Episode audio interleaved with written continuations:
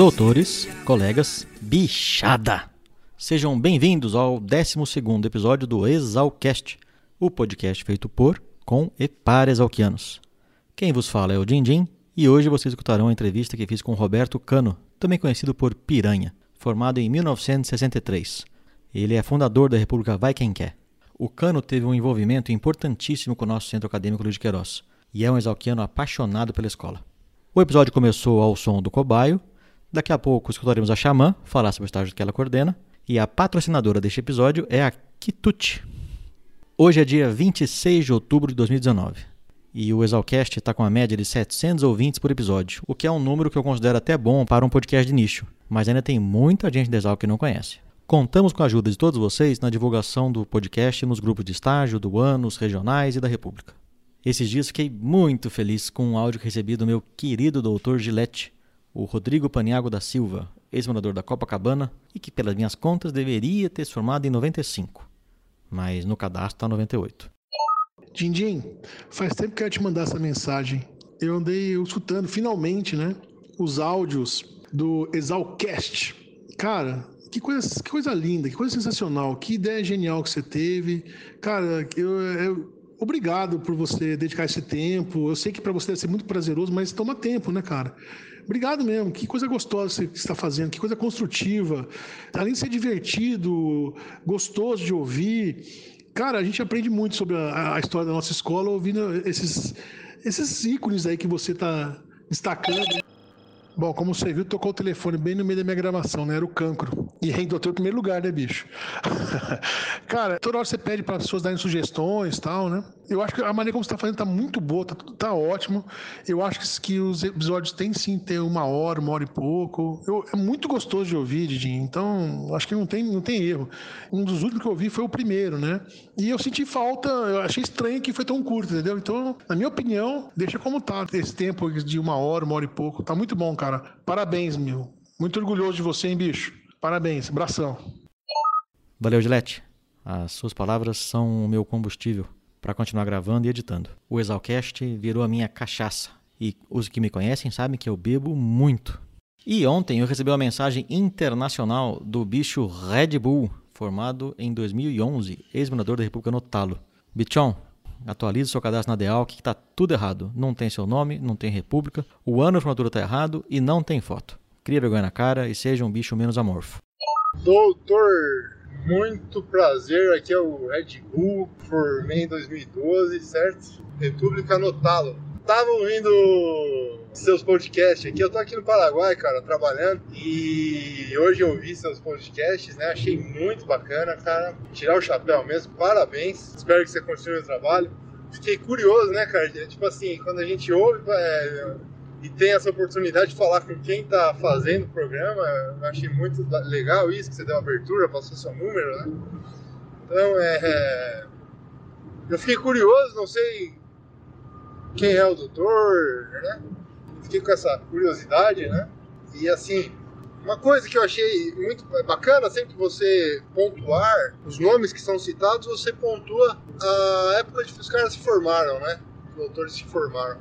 Agora, uma coisa que eu acho que é, é interessante, que, que a gente, né, sempre que a gente tem curiosidade de saber o que, que esses caras fizeram, né? O que, por exemplo, é, eu acho que seria interessante, né? Uma sugestão, né, doutor? Às vezes bicho só fala merda, né? Pode ser que seja uma merda, pode ser que não. Mas falar, talvez, quem são esses caras, forem caras importantes, às vezes, em algumas situações específicas, falar o cargo, mais ou menos, a, o que, que, eles fizeram, da, qual empresa trabalharam, se viraram, principalmente se algum deles tiver alguma notoriedade, assim, né? Eu acho bacana, porque eu vejo, né, a gente sempre fica querendo saber o que que deu com os nossos os antepassados aí, mesmo até com os colegas, o que, que eles estão fazendo, estão trabalhando aonde, entendeu? Seria mais ou menos essa minha sugestão, né? Mas meus parabéns, eu tô, tô ouvindo aqui agora direto os seus, os seus podcasts, vou começar a ouvir, né? A gente roda muito. Grande abraço aí, prazer inteiramente meu. Valeu, Red Bull. Obrigado por entrar em contato. Capricha no trabalho aí no Paraguai. E na próxima mensagem tem que ser em espanhol, hein? Quero ver se você já tá craque. Eu já tinha pensado nisso e de vez em quando eu falo um pouco mais além do nome, turma e república. Mas além de aumentar bem o trabalho de pesquisa, nem todo mundo tem informações fáceis para serem encontradas. E a minha equipe está muito sobrecarregada, eu não consigo colocar trabalho extra para eles agora. E um outro problema é que vai deixar o comentário muito longo e pode ser que desconecte o ouvinte da continuidade da entrevista. Já tem vez que acumula 3, 4 nomes, né? O que já fica bem comprido. Mas muito obrigado, Bichon. O prazer é todo nosso. Façam como o Doc e o Bicho e continue mandando dicas, sugestões, elogios e reclamações para 67 99984 1119. Vocês também podem escrever para exalcast.gmail.com. Exalcast se escreve exalc, seguido de AST. Ou pelo nosso Instagram, onde postamos notícias sobre os episódios, arroba exalcast. Temos uma equipe 24 horas conectada, sempre pronta para atendê-los. Estou com ideias de novos quadros aqui para abertura e tem um bicho aí que vai me ajudar a fazer umas vinhetas. Vai ficar bem legal. Um grande beijo a todos, curtam um pouquinho mais o som do cobaio, tenham um bom podcast.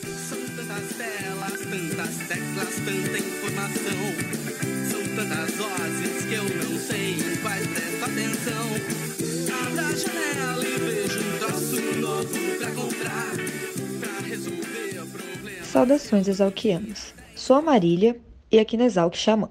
Estou no terceiro ano, F21, e atualmente sou a coordenadora do GAD, o Grupo de Adequação Ambiental do Campus Luiz de Queiroz.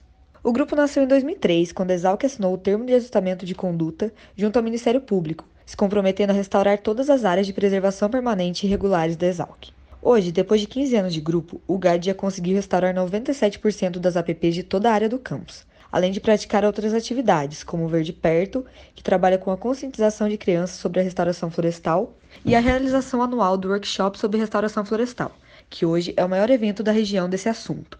Além de atuarmos em diversas atividades relacionadas à educação ambiental. Quem quiser saber mais sobre o grupo, é só acessar o nosso Instagram ou Facebook, que é o gad.exalc, ou através do e-mail gaaexalc.gmail.com.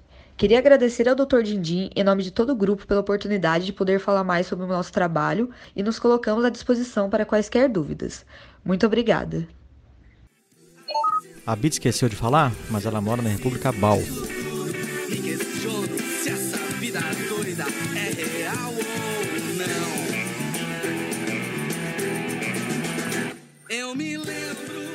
E aí pessoal, meu nome é Cobaia, meu apelido é César Kobayakawa, exalquiano com muito orgulho, apesar de não formado, da turma de 93 da Agronomia. Sou ex-morador da República Coração de Mãe, atualmente sou produtor rural e músico nas horas vagas, como baixista da banda Rota Aventura, que entre outras toca a música Melhor Desplugar, que o Dili tá colocando pra gente aí de fundo.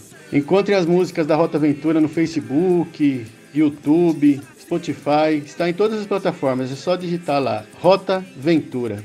Me encontre também no Facebook como César Kobayakawa e Instagram como arroba cobaio. Valeu, pessoal. Obrigado, Dindim. Valeu, abraço.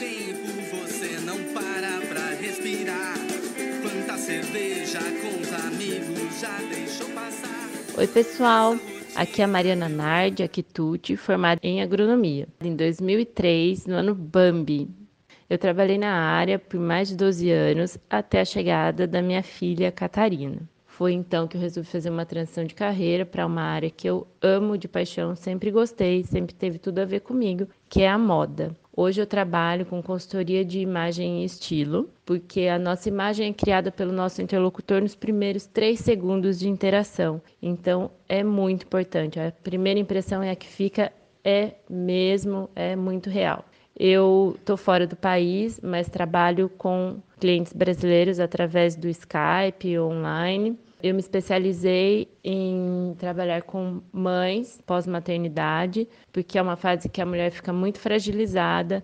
Normalmente ela é mãe, ela é esposa, mas ela não se encontra mais nas suas roupas, ela não se encontra mais no seu estilo, na sua individualidade, como mulher. Então a gente faz um trabalho de fora para dentro, que é trazer a autoconfiança dessa mulher, trazer a autoestima dela de volta, mostrar que ela, acima de mãe e esposa, ela ainda é uma mulher através do processo de vestir. Também trabalho com o mundo corporativo, com homens e mulheres que estão aí precisando dar um tapa no visual por conta da carreira. Então, quem quiser entrar em contato comigo, pode acessar meu Instagram, que é arroba marinardegodoy, com Y, tudo junto, ou através do meu site, que é www.mariananarde.com.br. Dindim, muito obrigada pela oportunidade de falar com a galera da Exalc e um ótimo podcast a todos.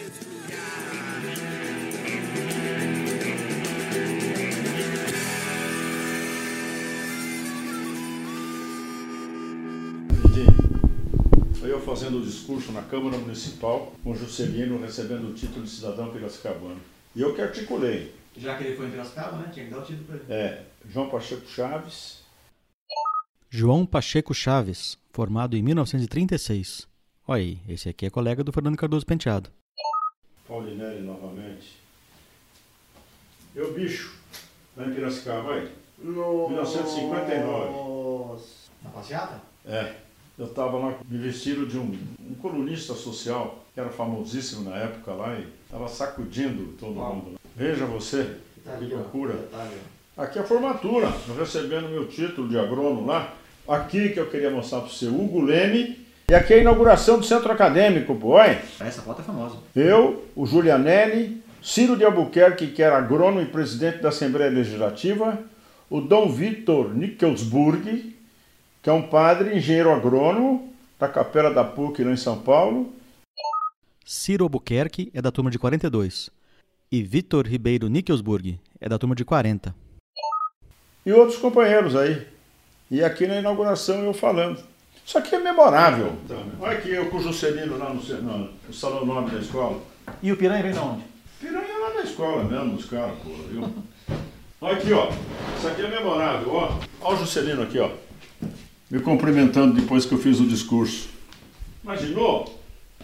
Fudido. É a história, né? E aqui com o Paulo Maluf, numa feira agropecuária. Batendo revista na tropa? Hein? Batendo revista, revista na, na, tropa? tropa Essa tá bonita, hein? Então tá bom. Então é isso aí. Bom, vamos ver agora. Então vamos lá. Deixa eu ver como é que tá o, o áudio do seu microfone. Assim fica ótimo. Então, doutor Piranha, boa tarde, tudo bem? Boa tarde, Didi. Tudo bem, é um prazer recebê-lo aqui em Itu, na minha casa, para que nós possamos trocar algumas ideias a respeito da nossa vida na escola e no nosso querido e estimado Centro Acadêmico Luiz de Queiroz. Um prazer estar aqui na sua casa. Essa aula que já me deu aqui, pré-gravação. Quem está ouvindo não está vendo, mas a casa é recheada por memórias da escola, né? Toda parede tem um quadro, um, um lembrete, um, uma foto.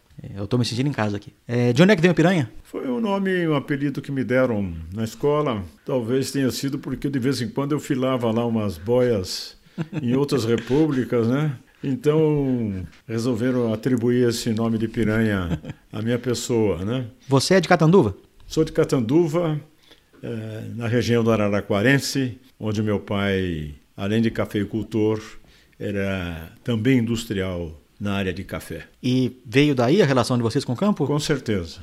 Veio daí pelas raízes que eu tive do meu pai, como um produtor de café, um pioneiro também na industrialização de café. Tinha uma torrefação de café em Catanduva, foi a primeira que surgiu na região da Alta Araraquarense. E a partir daí eu comecei a conviver e a trabalhar com meu pai também desde jovem, conviver com o campo e sobretudo com a lavoura de café. A família era grande? Não era tão grande, porque era meu pai, um irmão mais velho que eu, Célio, e um mais novo, Agrício, que também é engenheiro agrônomo. Somos em três, éramos. Mais velho já nos deixou. Da família, o único que foi para lá, para Piracicaba, foi você? O único que foi para Piracicaba fui eu. Durante a sua infância ou a sua adolescência, a sua fazenda tinha alguma relação com a Exalc? Não, não teve tanta relação durante a minha adolescência, não. Eu morava em Catanduva até 10 anos de idade, o primeiro ano do ginasial. O segundo em diante eu fui para o Mackenzie, São Paulo. Meus pais também se mudaram de Catanduva para São Paulo. E aí eu comecei a conviver com um outro clima, o clima da metrópole, que foi muito importante na nossa vida. Você viver no interior, morando no interior, você tem uma visão do mundo diferente daquela que você adquire quando você passa a viver na metrópole é mais ampla a sua visão, o contato que você tem com outros colegas, estudantes de vários níveis e de várias áreas, de várias procedências, forma um conjunto de bom relacionamento, de bom conhecimento e de boa convivência. E qual foi a reação do pai quando você falou para ele que você ia morar em Piracicaba e fazer agronomia? Não ficaram muito felizes, não. Acharam Não que eu gostaram? deveria fazer direito. Eu não sei se daquela época eles achavam que eu tinha alguma pendência, ou tendência, perdão, de me dedicar à advocacia, ao estudo de direito, das leis. E eu não me julgava tão apto a isso. E eu, desde o começo, talvez pela convivência com meu pai, me envolvi com Piracicaba, me envolvi com engenharia agronômica, desde a época já do ginasial e depois do colegial. Você já tinha ido a Piracicaba nesse período? Já tinha conhecido Piracicaba. Um adolescente conhecer a Exalc é fatal, né? É, bom, aí não tem como, né? E tinha também alguns parentes em Piracicaba, através da minha avó, que é a família Janete, que lá está até hoje. Encontrei dois membros da família, Gustavo Janete Bortolai, o Cascavel, formado em 2002 e agregado da República Caipira, e o Lucas Domarco Janete, formado em 2017. E quando você foi em Piracicaba a primeira vez? Primeira vez eu fui para Piracicaba em 1955, 56. Eu já estava morando em São Paulo. Depois, em 1957, eu fui já para me aproximar mais e conhecer a estrutura curricular da escola. Depois, em 58, eu Você teve tenho- contato com algum aluno nesse período? Não, eu lembro do Piteri, que estava na presidência do centro acadêmico, e logo que eu entrei, em 1959, ele era o presidente do centro Sim. acadêmico. Antônio de Nair Piteri, o meu querido Guaçu, da turma de 59, ex-morador da Maloca e sempre citado nas entrevistas. É o astro do episódio número 5 do Exalcast.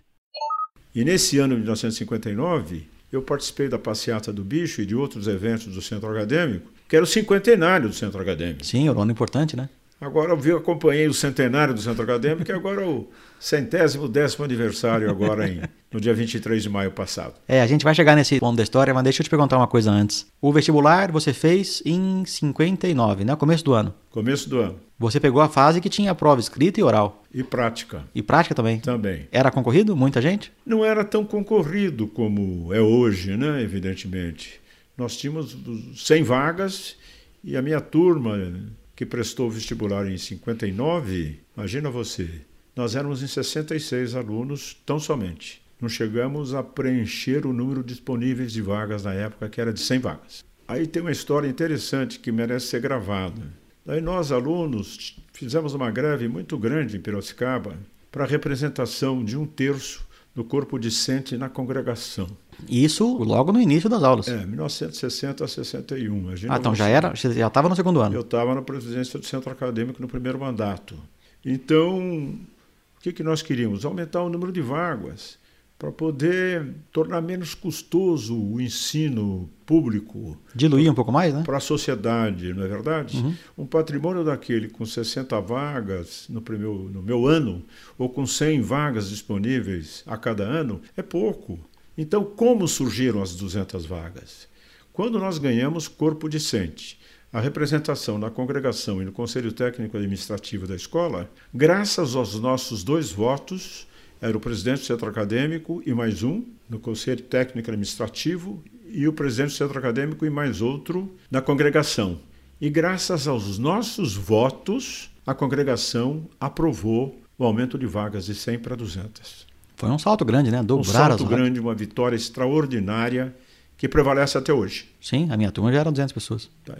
Isso é um fato histórico do centro acadêmico, viu? Do corpo discente, que justificou, em parte, a nossa greve de quase 80 dias seguidos. Seguidos. Seguidos. Conduzido pela Uni na época, né? O Brasil todo entrou em greve por causa dessa representação de um terço na congregação e no Conselho Técnico Administrativo, mas acabamos ficando em dois em cada uma das Ah. representações. O que foi suficiente. Sim, sim. Porque Bastou. vivemos um ano de absoluta convivência e de absoluto entendimento entre o corpo discente e o corpo docente. E o meu professor Hugo de Almeida Lemos sempre elogiava, na época, como diretor, professor da cadeira de mecânica, motores e máquinas agrícolas, Formado em 1939. o quanto era importante a representação do corpo discente. O diálogo, o entendimento com os mestres, a responsabilidade do aluno perante a sua escola, perante a sua universidade e uma convivência pacífica, sem nenhuma greve, o que era muito constante na época. O Hugo foi um diretor muito presente na vida dos alunos, não foi? Muito presente no Vila Nemes e acabou sendo tão amigo meu que acabou sendo meu padrinho de casamento, com Olha a só. graça de Deus. Ele E a o- dona Glaé, a esposa dele. E o Benedito, que veio antes dele, que veio a falecer no Benedito acidente? Camargo, Zé Benedito Camargo, era um homem muito ativo, viu? Da turma de 34. Quando eu entrei em 1959, em seguida ele faleceu num acidente Em São Paulo, né? em São Paulo. Mas os estudantes tinham um carinho muito grande pelo professor José Benedito Camargo. Eu peguei o finzinho da presença dele, da vida dele na Luiz de Queiroz. Mas foi um choque muito grande. Que depois, lá na frente, quando vocês fundaram a Casa Estudante, ela foi batizada com o nome dele, né? perda. Pois é, merecidamente, porque ele sempre lutou por isso. É, foi uma linda homenagem. Voltando agora, novamente, um ano para trás, você lá em Piracicaba, um proto-bicho, recém-chegado, você morou aonde antes de prestar vestibular? Nós morávamos inicialmente numa república chamada Copacabana, antes do vestibular. Ficamos nessa república por alguns meses até que saísse o resultado do exame vestibular. O Jorge Ori contou que na república que ele morava, os que mais aprontavam eram os proto-bichos. Jorge Ori, formado em 68, ex-morador do Puleiro dos Anjos e o astro do episódio número 3 do Exalcast. Na sua época acontecia a mesma coisa, não? Os proto-bichos eram meio recolhidos, porque nós tínhamos uns- uma meia dúzia de veteranos que eram extremamente agressivos, pô, né? E criativos, né? criativos e, olha, eram terríveis para poder cair na mão dos, dos veteranos. Era um processo extremamente doloroso para todos os bichos. Mas o, o proto não sofria muito, né? É o, O bicho proto que. não sofreu muito, enquanto o proto não. Enquanto o próprio até eu encontrei uma namorada em Piracicaba e namoramos quatro anos, pô. Filha do professor Walter Ramos Jardim, pô. Walter Ramos Jardim é da turma de 35. Infelizmente já não se encontra mais entre Uhum. nós. Nem ele e também nem ela, que foi uma namorada muito importante. Vocês namoraram desde a época de proto até o terceiro ano de Desde a faculdade. época de terceiro, proto quarto até o ano. terceiro, quarto ano. É, um namoro duradouro. Foi, duradouro.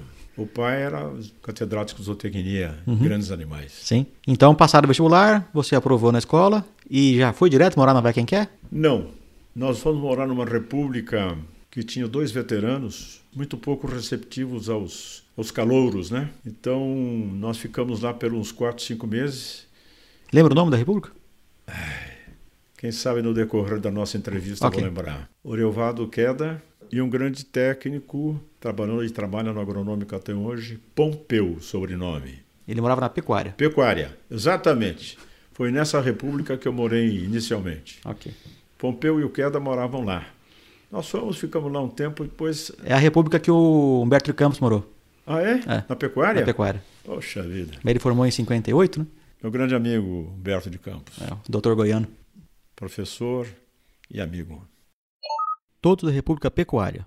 Orovaldo Queda e Antônio Sidney Pompeu são da turma de 61. E Humberto de Campos, o goiano, é da turma de 58. Ele foi o último diretor a morar na casa que veio a ser o museu da escola, aqui era do lado da engenharia, e a entrevista dele está no forno. Então, daí desse período da pecuária, não deu saímos muito da certo. pecuária, saímos da pecuária e criamos o Vai Quem Quer. Ah, você está na, na fundação da Vai Quem Quer? Nós fundamos o Vai Quem Quer. O meu grupo que estava na pecuária, que entrávamos, já vimos os Qual era o grupo? colegas do ano, desde o ano anterior, já nos conhecíamos lá em Piracicaba. Alguns vieram comigo do Mackenzie, terceiro ano. Ah, estudaram com você no Mackenzie. Fizeram vestibular juntos. Dois ou três estudavam conosco no Mackenzie. Daí nos integramos e fundamos o Vai Quem Quer. O grupo era Manassés Gonçalves, O faraó. Faraó. Olha aí, você sabe tudo.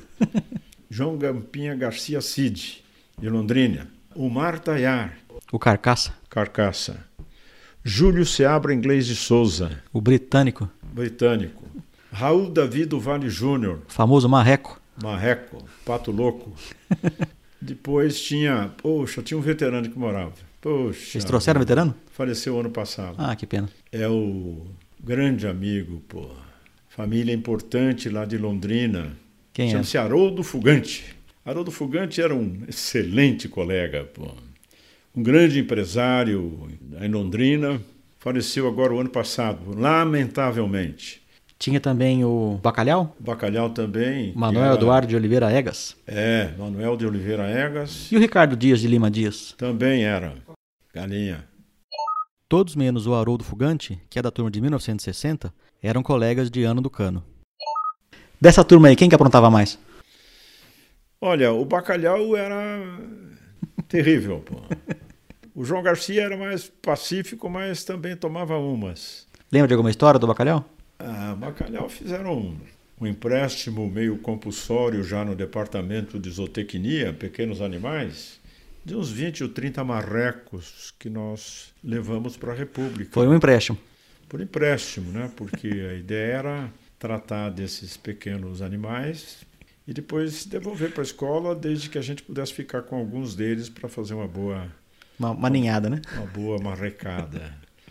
Mas esse foi um dos episódios muito importantes que deu muito trabalho para o professor Hugo de Almeida Leme e para mim, como presidente do centro acadêmico, porque eles levaram esse marreco todos para a minha república do Vai Quem Quer. Como é que pode um produto emprestado em condições adversas estar sendo guardado ou devidamente protegido numa república do presidente do centro acadêmico? Eu fiquei assim, meio com saia justa, porque. Mas essa história vazou e a escola ficava Ah, sabendo? vazou, vazou. Daí o Guilherme me chamou, Roberto, pelo amor de Deus, os bichos estão lá na sua república, você precisa me ajudar. Ó, professor, eu vou fazer o possível para que a gente possa compatibilizar os nossos objetivos, interesses. Devolver os marrecos em E Sam. devolvemos, devolvemos. Fizeram uma sujeira enorme no quintal, como não podia deixar de ser, e devolvemos os marrecos porque estava causando problema, né? Além disso, também o pessoal tinha uma mania muito saudável, inclusive, de fazer alguns empréstimos de alguns cabritos que, que circulavam ali nos bairros periféricos de Piracicaba. E tinha espaço Então, para guardar cabrito? empréstimo- Não, mas esse já vinha pronto praticamente, né? Ah, vinha pronto para assar. É, já vinha, já vinha eh, praticamente a carcaça para que a gente pudesse compartilhar. Então essa, esse empréstimo compulsório de cabritos para se tornar uma cabritada foi um período muito importante nessa década de 60. Alimentou estômagos e mentes. Ah, foi um empréstimo maravilhoso porque saciou a fome de vários Estudantes e ávidos por conhecimento. não só os alunos da, da República, mas nós tínhamos um, um grupo grande de agregados, inclusive de nativos. Nativo que frequentou a nossa República é o Homero Correia de Arruda, né? Homero Correia de Arruda pai é de 32 e Homero Correia de Arruda filho é da turma de 63. É nativo, o pai dele, uma pessoa muito importante, o doutor Homero, mas não saía de lá. Assim como outros mais próximos, né? Então, Era uma república, assim, bastante eclética, de pessoas que vieram de várias partes da nossa região mais próxima, né? Paraná, São Paulo, Minas Gerais, e também de pessoas de Piracicaba, colegas de Piracicaba que se integraram muito na nossa república do Vai Quem Quer. E ao longo dos anos vocês pegaram mais bichos e a República foi prosperando, né? Eu vi que tem moradores formados em 68. Os pais da sua namorada, que, que eles acharam quando descobriram que ela namorava um futuro aluno da agronomia? Acharam interessante, porque, enfim, o pai da minha primeira namorada era agrônomo também, formado em Piracicaba, foi diretor da escola, né? Foi secretário da Agricultura, né? Professor Walter Jardim. Os veteranos ficavam bem invocados comigo, né? Como é que esse brote bicho já chega aqui namorando uma moça E filha de filha de um professor? catedrático, né? Era um negócio meio diferente, né? Mas, enfim, durou algum tempo, depois terminou. E eu casei com uma nativa, que é minha mulher até Uhum. hoje, graças a Deus, Idália Pedroso de Arruda, que formou-se em, em Ciências Econômicas. E Em Piracicaba. Estudou em Piracicaba o primeiro ano. Depois eu era diretor do INCRA em Porto Alegre. Eu me casei, ela foi morar comigo em Porto Alegre. Depois assumi a diretoria regional em São Paulo. Era São Paulo, Mato Grosso, Amazonas, Rondônia, Roraima e Acre. Daí ela veio transferida para a PUC de São Paulo e lá ela se formou-se em Ciências Econômicas. Na minha época de República, a gente fazia um esquema que uma dupla cuidava da semana. Então, alimentação, produto de limpeza, manejar a nossa empregada, era essa dupla que cuidava, então a gente morava em, às vezes em 10, às vezes em 12, então custava às vezes um mês, um mês e meio para cada aluno, cada morador se preocupar com a casa, né? Se alguém cuidava até chegar a vez dele. Como é que vocês faziam na época, na década de 60, para a República se manter viva? Tinha uma empregada? Tinha, tinha uma cozinheira. E uma que de vez em quando ia fazer a limpeza dos quartos, né? Eu morava em três conjuntos germinados, com dois quartos em cima e a sala de jantar embaixo e cozinha. Então nós estávamos em 11, porque o Fugante queria morar sozinho no quarto. Era mais velho, né? Era mais velho, era mais poderoso também, você entende? Então ele tinha condições de viver sozinho num quarto. Mas ele foi um grande amigo, apesar de ser veterano de toda a turma. Mas não tinha quem o organizasse semanalmente ou fazendo esse revezamento que você citou no seu tempo. Lá todo mundo procurava fazer alguma coisa ao mesmo tempo, né? O que realmente faltava muito era grana para que a gente pudesse fazer o estoque de alguma coisa. Então a disponibilidade dos insumos principais da arte culinária vinha da mão para a boca. E o pior é que quando chegava o período final do mês, na última semana do mês, Era aquela fartura. a, a- Fartava a- tudo? A dispensa já estava zerada e às vezes passávamos períodos com absoluto jejum na nossa república. Então cada um dos seus famintos ia procurar abrigo e também alimentação nas repúblicas aliadas, Nas repúblicas mais, mais abastadas, né? mais abastadas, que tinham mais organização que a nossa. E aí a gente foi ultrapassando o período todo da escassez até que um dia veio a fartura. Uma coisa que eu acho bonita em república é que geralmente ela vive de acordo com as posses do que tem menos, né? Não se obriga o que tem menos a bancar tanto quanto mais poderosos. Então, a gente fazia assim, o, o azar, que ele era o mais quebradinho de todos, o quanto ele podia pagar era o quanto todos pagavam e a gente vivia de acordo com as posses dele. Baltazar Lopes Cantos Neto, formado em 2002, ex-morador da minha república, Holocausto, e um dos meus bichos prediletos. Infelizmente, ele faleceu muito cedo. E é um dos caras que deixou muita saudade. Eu acho que era um procedimento bastante Democrático, né? interessante, democrático, honesto. O nosso a gente fazia o possível para que todos pudessem ter um bom padrão de vida enquanto tivesse os recursos disponíveis, pelo menos até a última semana do mês. Para depois ir filar boia nas repúblicas boia parceiras. nas repúblicas aliadas. Na época não tinha feminina, né? As mulheres moravam em Tinha pensão. muito poucas meninas, né? Mas tinha uma só ou duas na minha turma. Acho que formadas não teve nenhuma no meu grupo, que é a classe de 1963. Mas entrou conosco no vestibular em 59, uma delas que era nativa chamava-se Arlete Regitano. Arlete Regitano de Limas. É formada em 64, mas entrou na turma do cano. Simpática, boa companheira, boa amiga. Pela sua relação se verifica que Sim, na sua turma não formou eu nenhuma menina. permaneço com uma memória razoável. Não, tá. A memória está excelente. Então, na sua turma não formou nenhuma mulher e hoje é metade, né? Hoje a metade Periga você ter mais que a metade. alunos, nos vários cursos que a escola dispõe, porque no meu tempo só tinha agronomia e economia doméstica. Que Florestal começou no ano. A primeira turma formou em 73. sendo 73? A primeira turma formou em 73. Então você não pegou ainda na graduação a floresta. não peguei. Já eram cinco anos? Cinco anos. Quando eu estudei tinha agronomia, florestal e economia. E economia? Aí depois, quando, depois de formado, que entraram os outros três cursos noturnos. né? Sim. Não, a escola tá pujante, tem bastante É, gente lá dentro. pujante, né?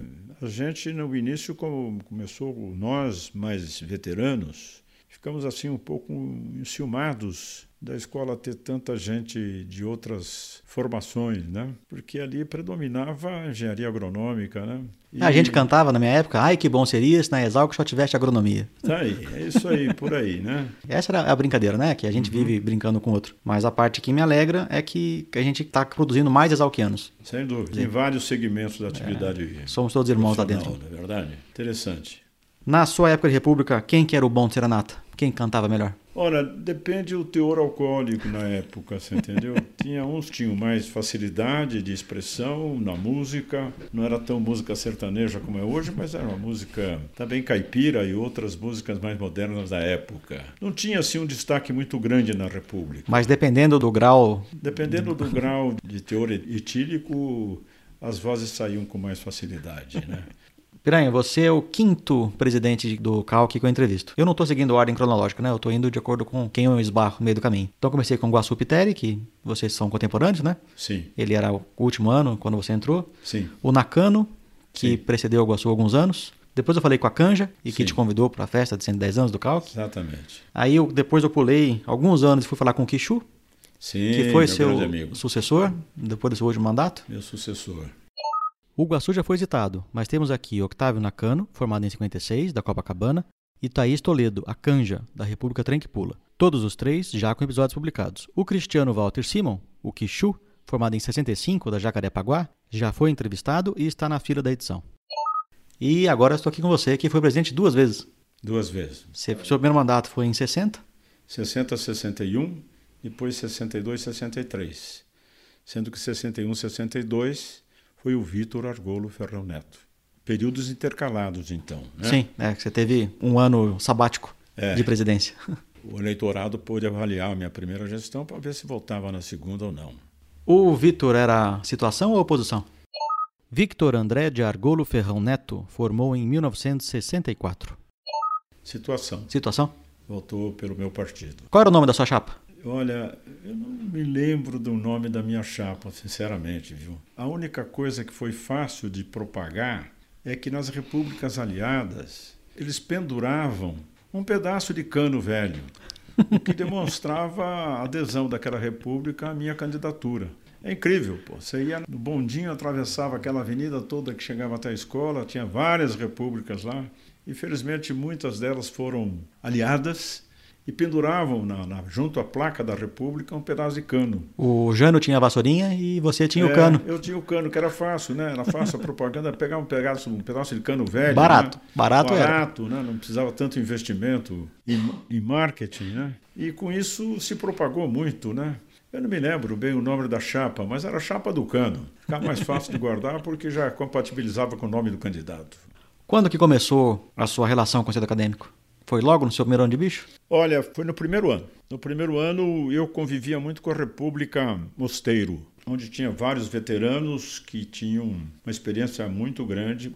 E lá tinha o Sérgio Vergueiro, tinha a Vari de Campos. Ambos formados na turma de 60 e outros veteranos que se interessavam muito pelo centro acadêmico. Você chegou a conviver com o Guaçu nesse período? Convivi com o Guaçu em 1959. Foi exatamente no quinto cinquentenário do centro acadêmico. Uhum. Né? A festa do cinquentenário foi muito bonita. Prepararam vários eventos durante o ano todo. O mosteiro tinha vários veteranos extremamente politizados, entendeu? O Sérgio Vergueiro, por exemplo, é um ícone. Era neto do senador Vergueiro, então ele já tinha na veia um sangue de preocupações e de, de, liderança. E ele foi muito importante no início do meu período de Exalc. Né? E ele acabou sendo praticamente o, entre outros, mas sobretudo sobre a égide dele, o responsável pela minha candidatura. Eu estava no segundo ano. Meu Deus, que coisa incrível, pô, né? Como é que eu posso É, porque os presidentes geralmente eram mais velhos, né? Pois é. Pô, Era o terceiro, ou quarto, ou geralmente o último ano. Praticamente um calouro ainda, né? E eu tive que. Eu não sei qual foi a indução tão eloquente que eles tiveram sobre a minha pessoa, que eu acabei aceitando a candidatura. E numa disputa ferrenha. E ganhei as eleições. Pô. Como era a disputa na época? Tinha chapas, tinha concorrência? Tinha chapa. A minha chapa, a outra era do, do candidato da situação, né? Do João Pinheiro? Era do João Pinheiro. O João Pinheiro era o presidente? Quem que era o candidato dele? O candidato dele era o que é atual presidente da Associação Brasileira de Criadores. Luiz Alberto Moreira Ferreira. Luiz Alberto. Boa noite. Exatamente. Ah, eu boa noite. Boa noite. Luiz Alberto Moreira Ferreira. O Guaçu citou boa noite, né? Citou boa noite? Citou. João Pinheiro da Silveira Filho, o João Ligeiro, da República Jacarepaguá, e Luiz Alberto Moreira Ferreira, o Boa Noite, os dois da turma de 61. O candidato com quem eu disputei a primeira eleição do Centro Acadêmico ele está aí na associação até hoje, viu? Boa Noite era um bom amigo, uma boa pessoa. O pai dele era uma pessoa muito importante, né? O pai do Cassiano, o Cassiano, Boa Noite, o pai dele na agricultura. José Cassiano Gomes dos Reis é formado em 27 e o Cassiano Júnior é de 59. Enfim, foram chefes de departamento, tiveram postos elevados na estrutura eh, da Secretaria da Agricultura naquela época. Mas o Boa Noite fez uma campanha grande, mas ele resolveu no fim de semana vir para São Paulo e a minha turma de briga, de campanha de rua, acabou fazendo um movimento violento no centro da cidade, sábado e domingo. Frente ao Cine Politeama, desenharam lá no chão um cano com várias curvinhas entrando assim na numa das bocas do cano, chamava-se é, Problemas e na outra parte, na saída, pá, uma explosão assim, soluções, né? Vote em cano. E aí ficou. Quando ele chegou de São Paulo, no domingo à noite, ele ficou doido, porque a cidade estava inteirinha, não digo pichada, porque não era piche. Está desenhada. Estava desenhada com cal, com cano por toda parte, né? Além do cano pendurado nas repúblicas, né? Daí ele levou um susto, pô, né? Eu imagino. Eu, eu não sabia nem onde eu estava pisando, viu, Dindim?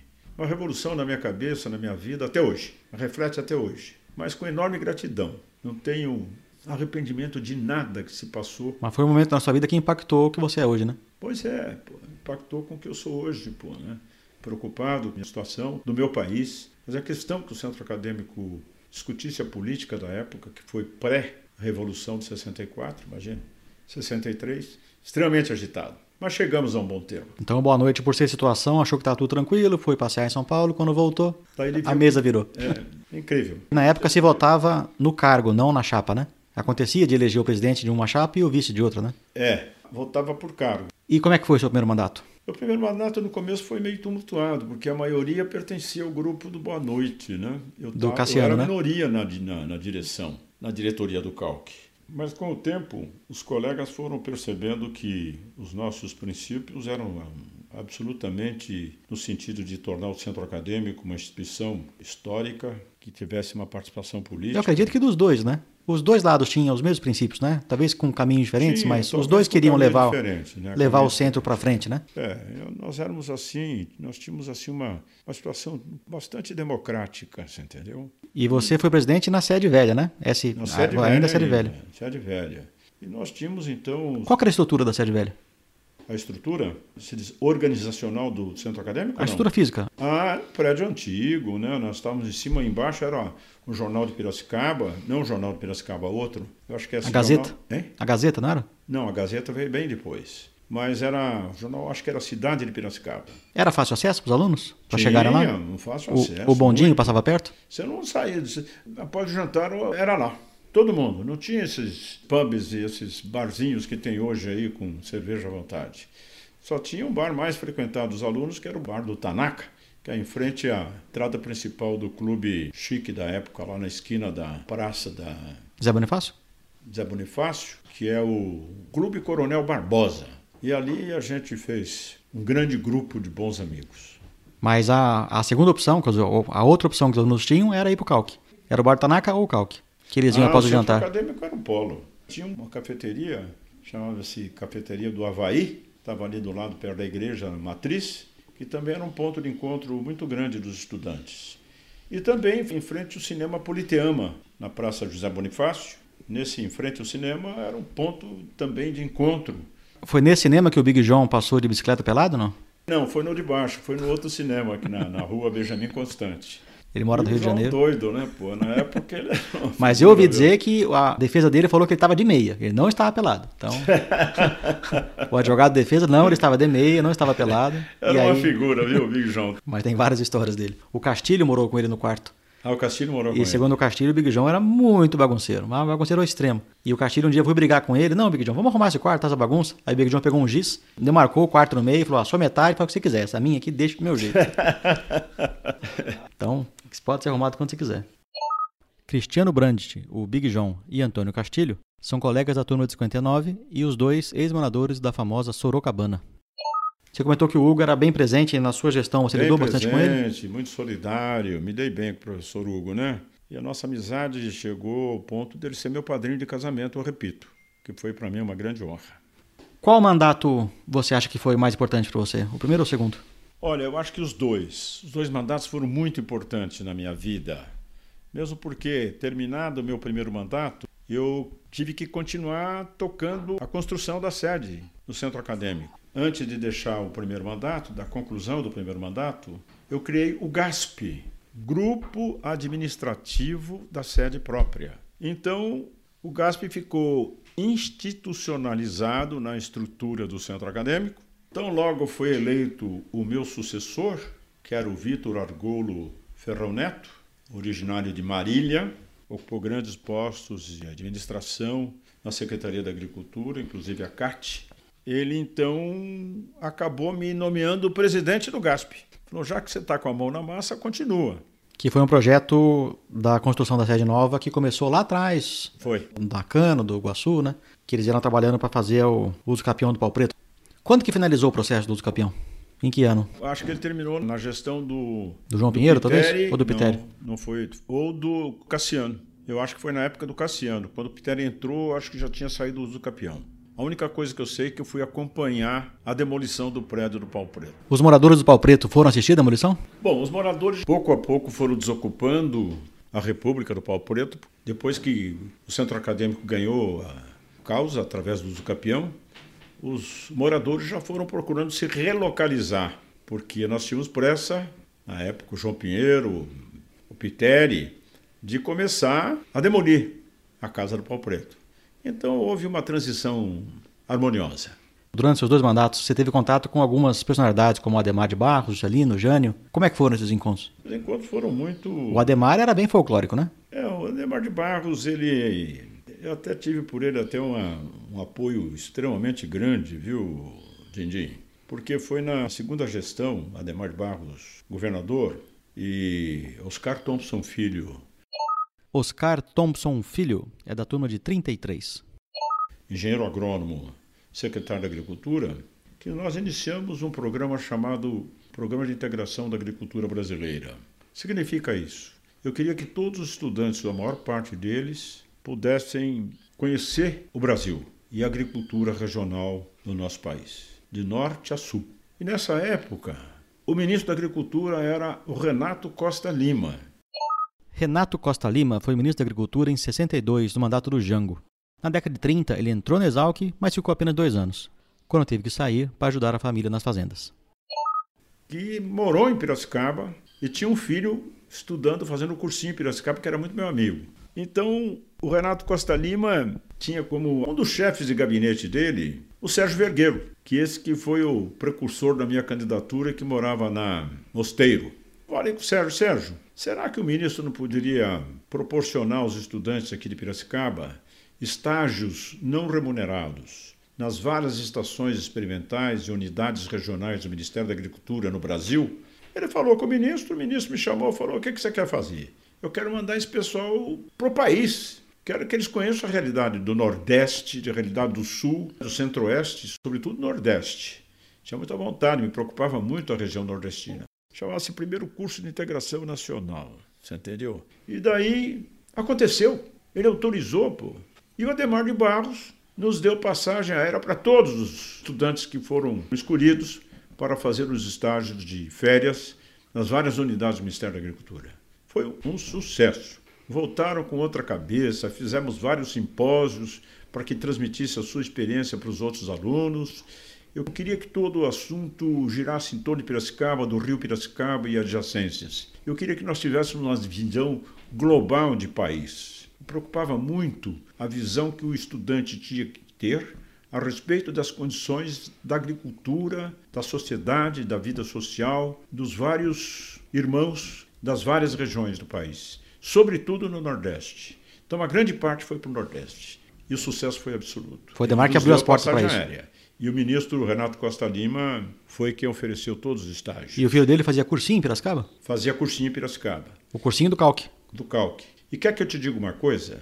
Muito importante para você que está gravando a história. Esse programa foi o embrião para o programa que veio depois do Projeto Rondon. Foi inspirado nesse trabalho do Centro Acadêmico de Queiroz. Que fique bem gravado aqui na sua história. O Projeto Rondon surgiu inspirado no projeto do Centro Acadêmico. É, Incrível. Isso, isso pouca gente sabe. Pouca gente sabe. E teve outra.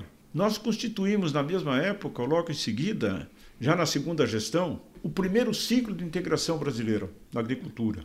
Eu reuni em São Paulo todos os secretários da agricultura, exceção do Amazonas, São Paulo, Campinas, Piracicaba, visitando tudo. Maravilha! Não acreditavam o que eles estavam vendo. Pô. Tudo, tudo organizado por nós, Centro Acadêmico, e pelo governo de São Paulo através da Secretaria da Agricultura e da Exalc. Como é que isso aconteceu? Eu tive que visitar inúmeros estados, convidando pessoalmente os secretários da Agricultura, eu e meu vice-presidente, que é o Vidal Pedroso de Faria. Vidal Pedroso de Faria é o mineiro, formado em 1964, ex-morador do Rancho Fundo e está na minha lista para uma futura entrevista.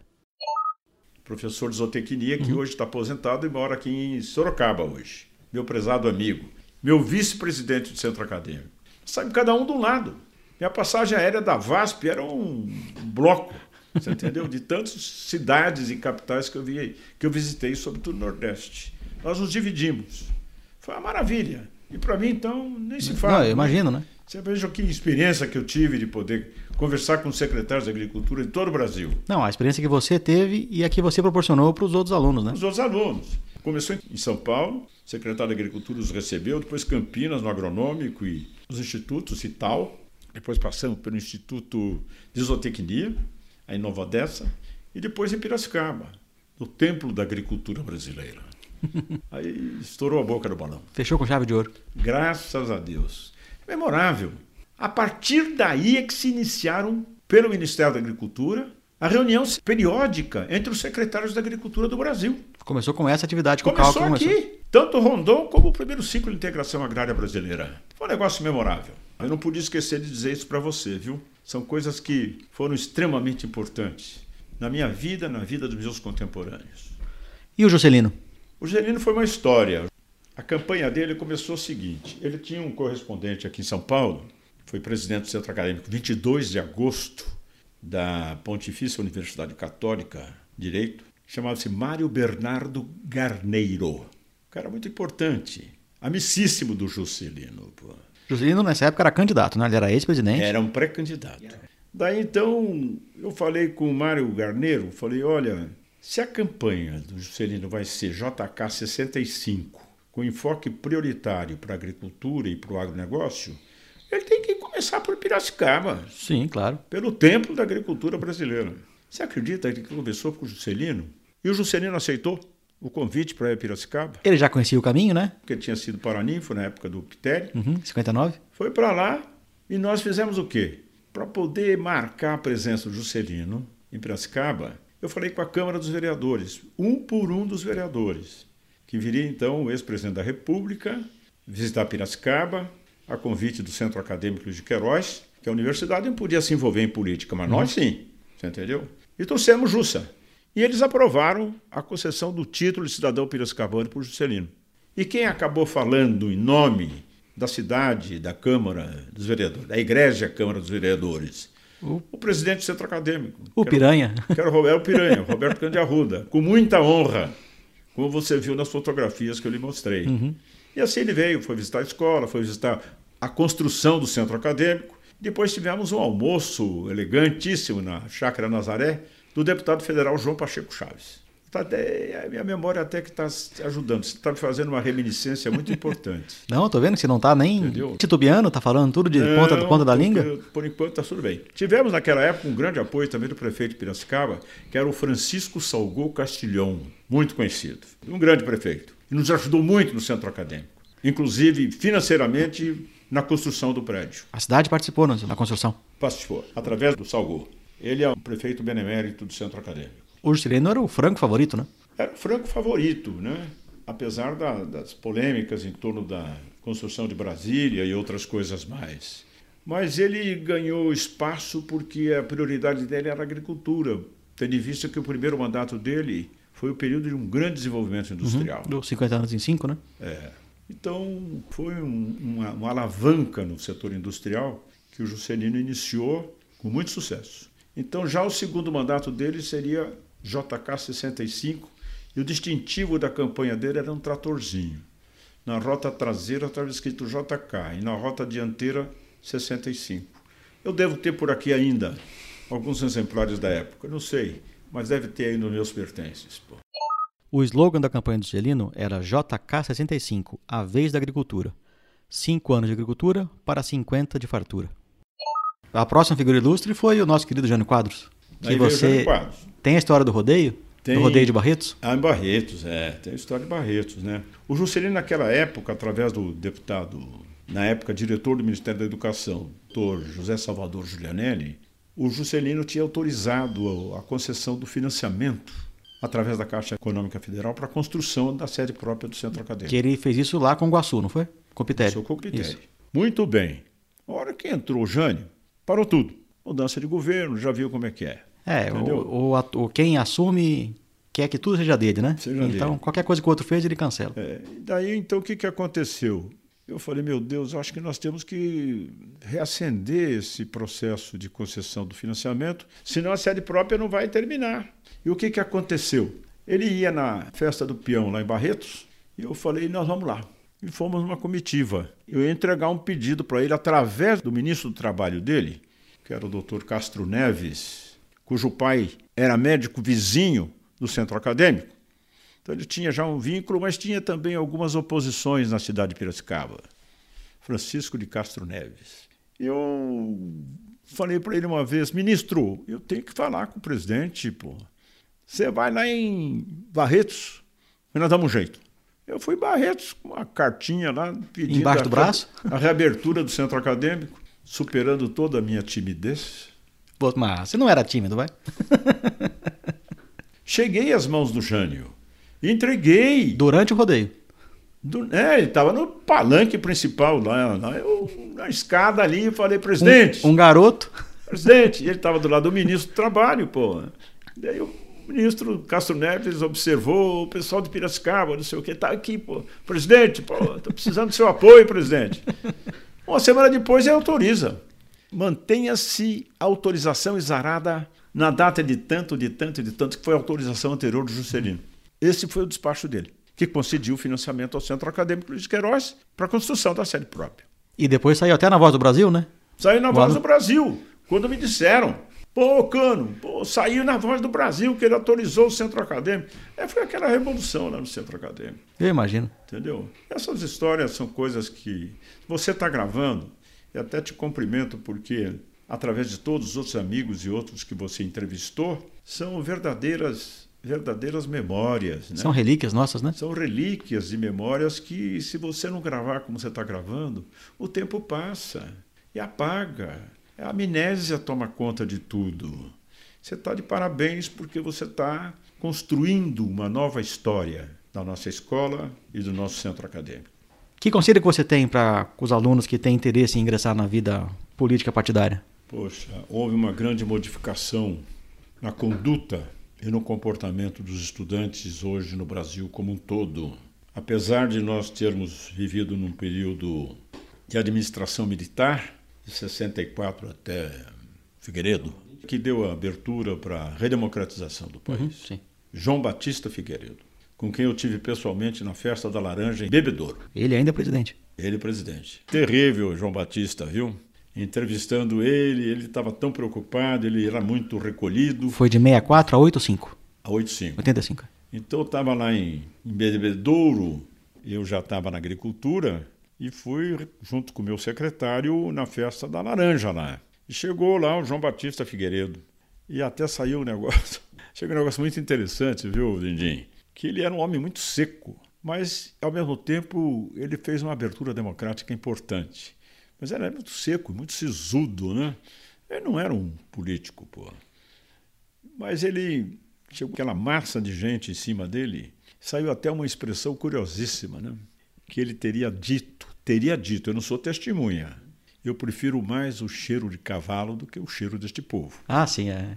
Você lembra disso? Não, essa frase é famosa dele. É, Ele né? gostava mais de cavalo do que de gente. Foi lá em, foi lá em Bebedouro. Essa situação é famosa do É Figueiredo. famoso. E eu estava lá. Depois nós fomos visitar a festa da laranja, através lá da Cooper Citrus, etc. Você estava dando a dica para os alunos que querem entrar na vida Bom, os política. alunos que querem agora, sei lá, se dedicar, mudou muito. Cada um tem uma cabeça diferente, mentalidade diferente. Está faltando, isso sim, uma formação política na própria universidade, na própria faculdade. Tem que discutir os problemas nacionais. Não é só o problema da Previdência, problema da reforma administrativa, da reforma tributária, mas tem que discutir os problemas sociais. Nós queríamos estudar tudo no centro acadêmico. Nós- E sem viés, né? sem viés político, Discutir o problema. sem problema ideológico, pô, né? Existia até uma facção no meu tempo que era me perturbava. Eu nunca tive uma formação radical. Eu tinha alguns princípios que me ajudaram muito na liderança estudantil.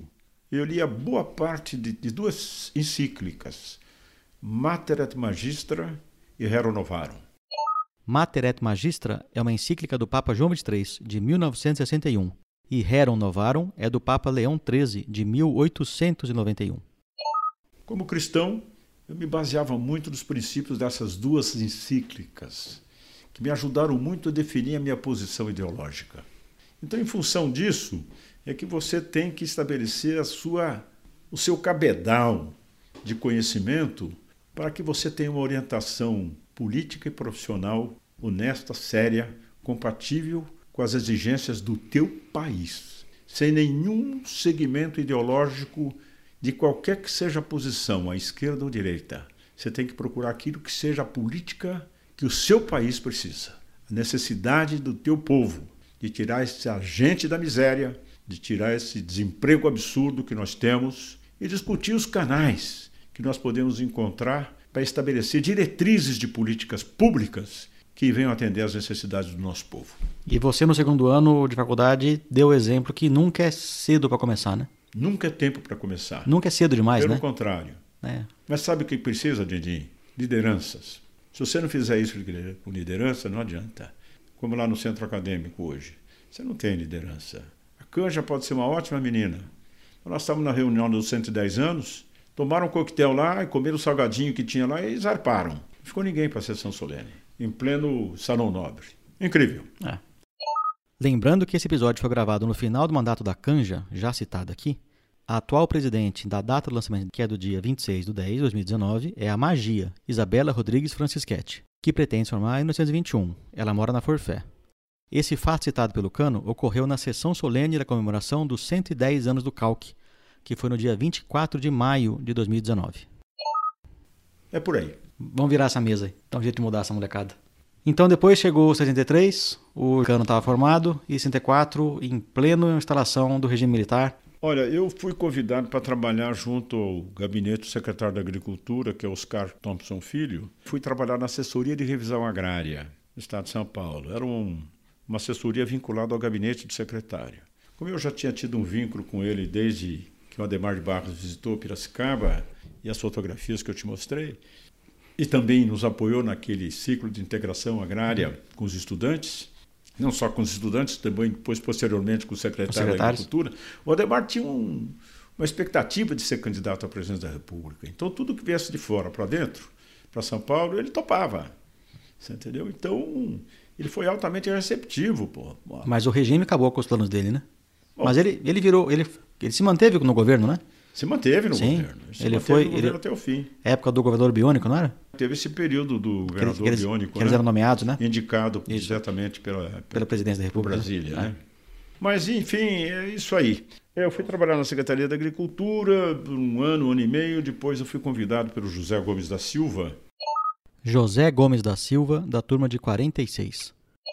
que é aqui de Campinas, grande especialista em soja também, exalquiano, foi secretário da Agricultura, ele também foi um dos mentores da Lei 4.504-64, que instituiu o Estatuto da Terra. Foi quando ele me convidou para ir para o Rio, me incorporar à equipe dele, junto com a equipe do Roberto Campos, Dr. Paulo de Assis Ribeiro, tinha o professor Copérnico de Arruda Cordeiro, Copérnico de Arruda Cordeiro, formado em 1952. para elaborarmos a Lei 4.504, que prevalece até hoje, que é o Estatuto da Terra. Um excelente documento. E lá nós começamos a trabalhar no gabinete do Roberto Campos, ministro do Planejamento daquela época, muito amigo do Mas o gabinete do ministro era no Rio de Janeiro? gabinete ministro, era o Ministério da Fazenda no Rio de Janeiro. Não era Brasília, não, pô. Brasília era recém-formada. O Roberto Campos era muito, tinha trânsito livre com o Castelo Branco. Nós trabalhávamos no gabinete dele. E eu fui para lá, servi lá de office boy, pô. Mas acabamos contribuindo com alguns artigos da lei 4.504, barra 64. Daí eu fui para o exterior, para a Organização dos Estados Americanos, fiquei um ano em Bogotá, Instituto Interamericano de Ciências Agrícolas. Voltei para o Brasil, em seguida me nomearam chefe do Departamento de Cadastro e Tributação. É uma diretoria regional do INCRA, lá em Porto Alegre. Que não era INCRA na época, né? Não, era IBRA. IBRA, Ibra, Instituto Brasileiro de Reforma Agrária. Reforma Agrária. Isso. Eu fiquei em Porto Alegre mais uns dois anos, mudou o governo e eu voltei para São Paulo. Saí da área de reforma agrária propriamente dita e vim para a área de tributação, chamava Centro de Cadastro e Tributação do Brasil. Esse Centro de Cadastro e Tributação é que lançava o Imposto Territorial Rural. E minha área geográfica era São Paulo, Amazonas, Rondônia, Roraima e Acre. Loucura. Por que isso tudo? Porque todas essas regiões polarizavam para São Paulo, em termos de comunicação. Eu andei por esse Brasil todo. Saí de Porto Alegre e fui parar em Boa Vista. Pô. Foi uma grande experiência. Não, se Aí hoje é longe, imagina na época. Imagina, Era mais longe Cara- ainda. Mas eu ia a Manaus de Caravelle. Era um avião biturbinado da Cruzeiro do Sul, que era uma maravilha, pô. Eu ia para Manaus com ele. De lá eu pegava um outro aviãozinho que ia para Boa Vista, etc. Fazer a conexão. Mas daí, passado um tempo, eu me dava muito bem com meus superiores na presidência, até que teve um presidente pernambucano lá, rapaz, que me adorava e vinha para São Paulo toda vez que ele vinha para cá, ele queria sair comigo para jantar, para visitar as autoridades. Depois tinha o presidente do INCRA também mais tarde, que era o doutor César Cantanhede, que era um grande homem, pô. Ficou muito meu amigo. Foi meu padrinho de casamento, junto com o Guleme. E daí este homem me prestigiou muito. E toda vez que eu estava no Rio Grande do Sul, ele me chamava para o Rio. Quando eu estava em São Paulo, me chamava para o Rio para acompanhar. Eu acompanhei várias vezes ele com despacho, com audiências com vários políticos de Brasília. Por exemplo, o senador Felinto Miller, do Rio Grande do Sul. Eles tinham uma audiência com ele, mas ele queria, como eu trabalhava no Rio Grande do Sul também, como di diretor regional do INCRA lá, ele queria que eu estivesse junto para dizer o que estava fazendo no Rio Grande do Sul. Eu Tinha afinidade com você, eu né? Vinha de Porto Alegre para o Rio de Janeiro, para depois tem, ter uma audiência com César Catanhede e o Filinto Miller no hotel ali na, na, na, no centro do, do Rio de Janeiro. Uma barbaridade, uma experiência. Depois saí disso, num determinado momento, quis deixar o, o INCRA, fui para o Banco de Desenvolvimento do Estado de São Paulo, ajudei a criar e fundar o banco, seu estatuto de operações, e acabei sendo diretor desse banco. Mais tarde fui convidado para ser secretário adjunto da Agricultura do Tassinari, governo do Paulo de Martins.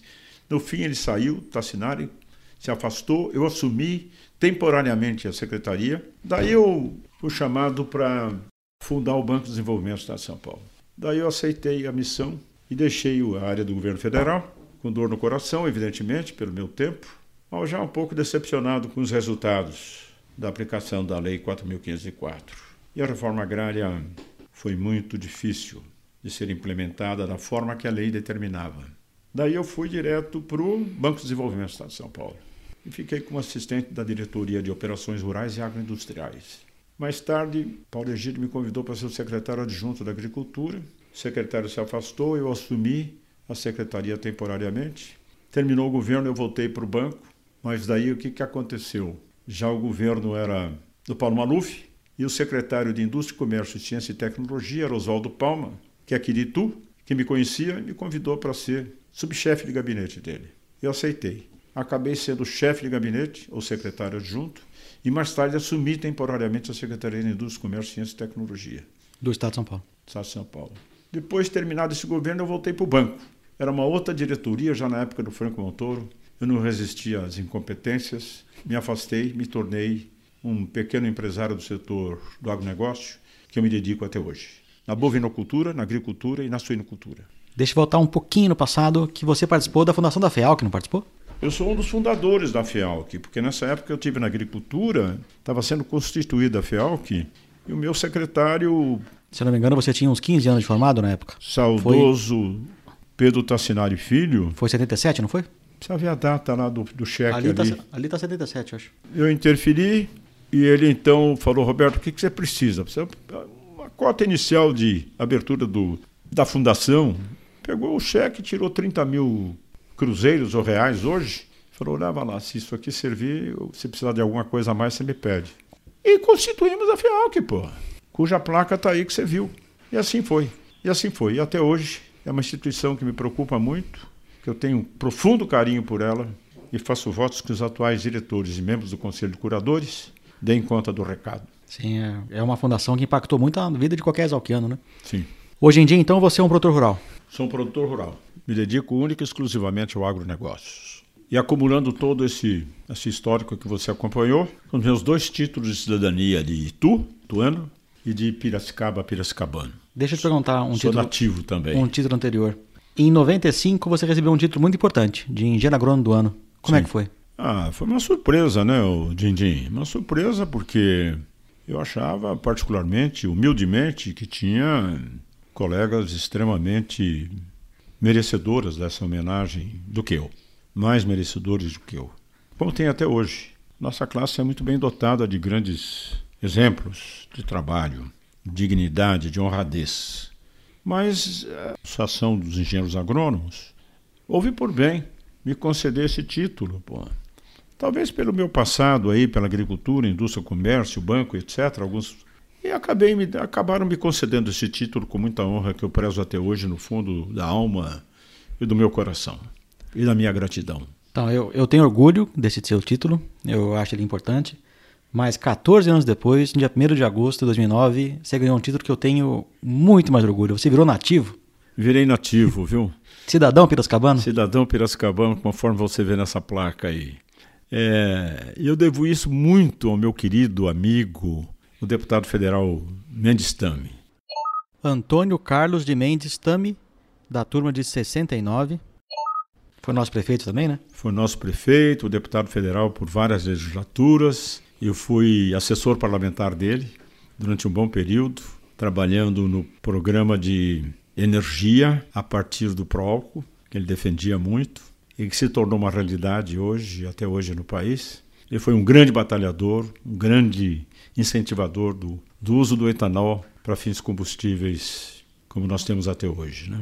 E ele foi um, um homem que deu uma contribuição muito grande para o país. Eu devo muito ao deputado Mendes Tambi, um cidadão honrado, determinado e patriota. Nesses 56 anos de formado, você teve alguns quinquênios. Você participou deles? Dos meus quinquênios, participei de todos. E como é que foi a festa do Jubileu de Ouro? O Jubileu de Ouro foi uma maravilha, né?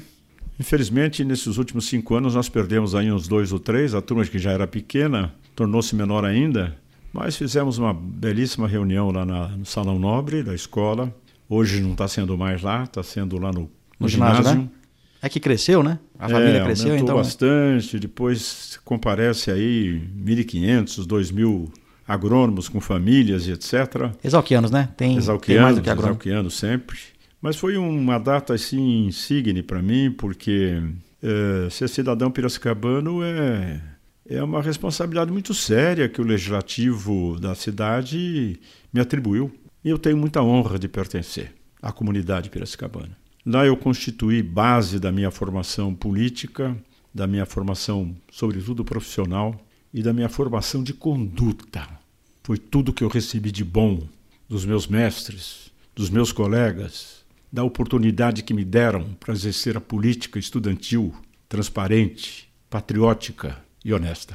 O que, que você vê de desafio para os alunos que estão ah, terminando o curso esse ano? O país será sempre um país eminentemente agrícola. Pode a indústria crescer o que for, mas não tem país do mundo que tenha um território como o nosso, que ainda temos entre 180 a 200 milhões de hectares a serem incorporados na área produtiva, na agricultura brasileira. Então, o nosso campo é infinito na agricultura, desde a pesquisa, em toda a área da informática, na genética. O que tem se conseguido aqui neste país é uma coisa impressionante. Dr. Norman Borlaug, que foi prêmio Nobel há uns anos atrás, já falecido, visitou Piracicaba muitas vezes com o Fernando Penteado Cardoso. Eu acompanhei a comitiva em Piracicaba e pelo interior, mas não fui até o centro-oeste onde ele foi e viu a agricultura de cerrado. Quem ouviu o episódio piloto escutou uma parte dessa história na entrevista que fiz com Fernando Penteado Cardoso, nosso doutor da turma de 36. Quem não ouviu, é só ir lá e baixar.